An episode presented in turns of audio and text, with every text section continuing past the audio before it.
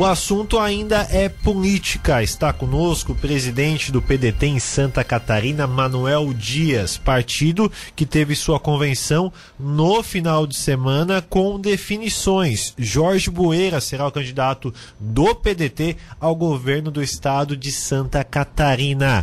Manuel Dias, obrigado por atender a Rádio Cidade. Desejo para você uma boa tarde. Fale-nos um pouco mais sobre a convenção do partido e essa escolha pelo Jorge Bueira para candidato ao governo do estado. Boa tarde.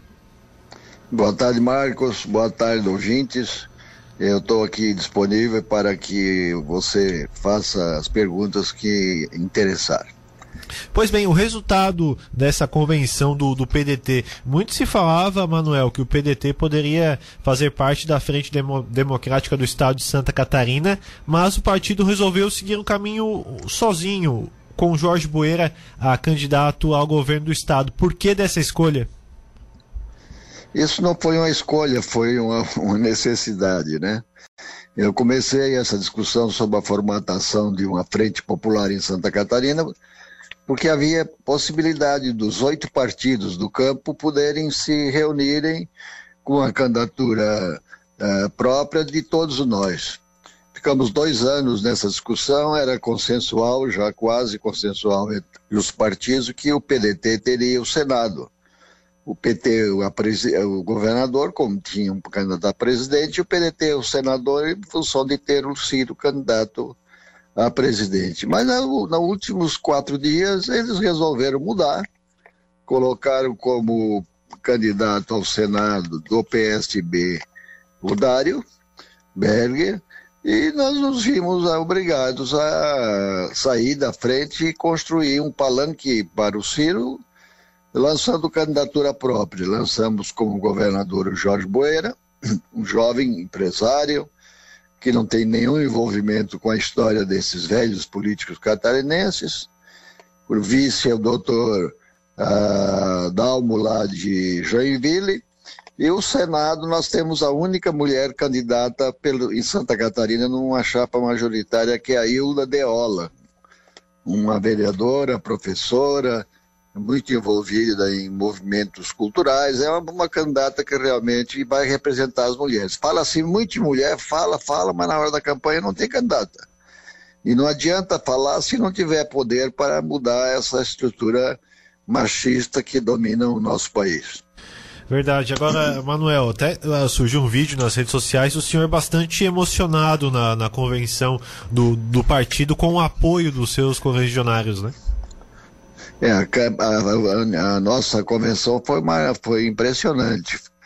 Em três dias conseguimos mobilizar o Estado, escolher os nossos candidatos e a presença empolgante da nossa militância. Então foi uma reconquista do espaço trabalhista em Santa Catarina.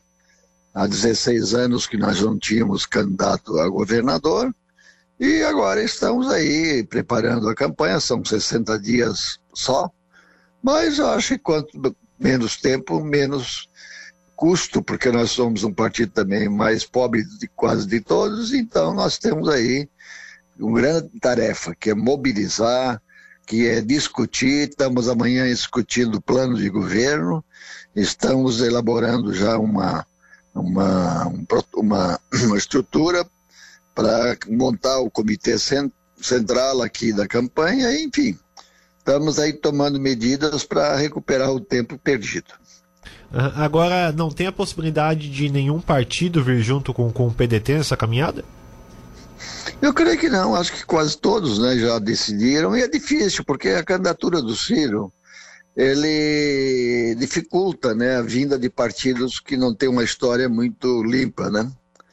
Então, é, as pessoas veem no Ciro um obstáculo exatamente pelas suas virtudes. A virtude do Ciro é ser um homem preparado, competente, ter um plano de governo e nunca, embora exercido de várias funções, governador, tudo, é, nunca foi envolvido em mal feito. Então, isso nos dá a esperança de que realmente a população faça a diferença, né?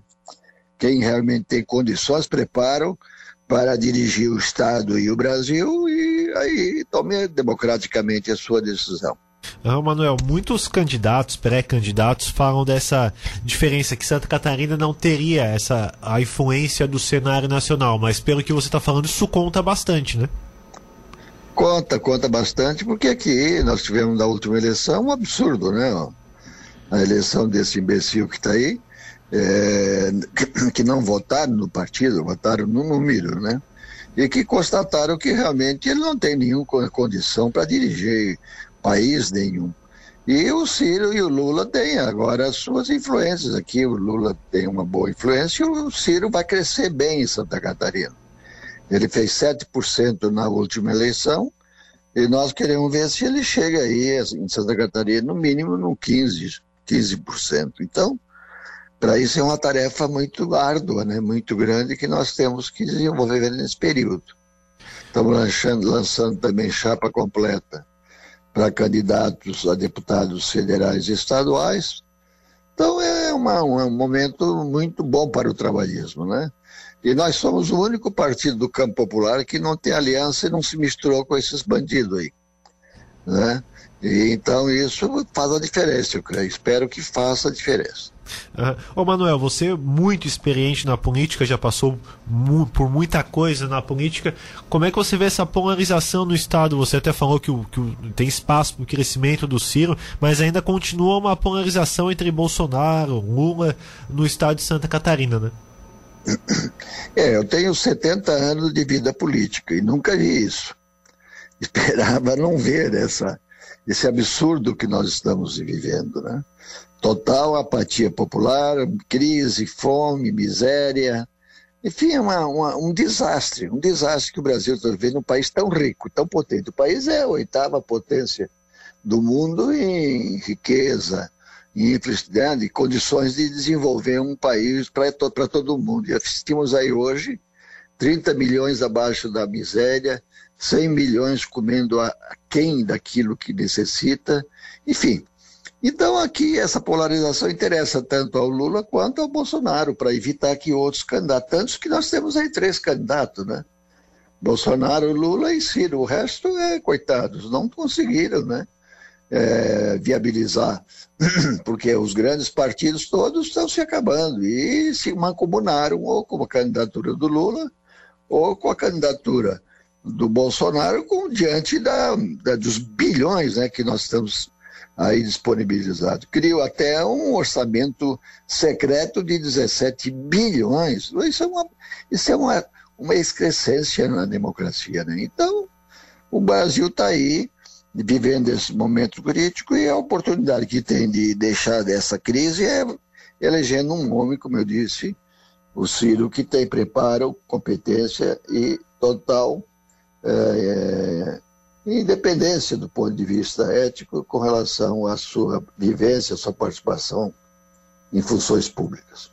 Ô Manuel, nessa nominata que vocês têm de deputado, para deputados federais e estaduais também, é, qual é a perspectiva, o que, que vocês planejam de, de, de eleger no, no, no, PDT? O nosso esforço é no sentido de eleger dois, três deputados estaduais, nós temos chapa completa, e eleger no mínimo também um deputado federal. Eu acho que isso nos daria uma, uma folga enorme e uma base enorme para que a gente pudesse construir, né? É, construir melhor e maior o nosso partido. Então, esse é o nosso esforço, essa é nossa, é a nossa luta e vamos tentar conseguir atingir.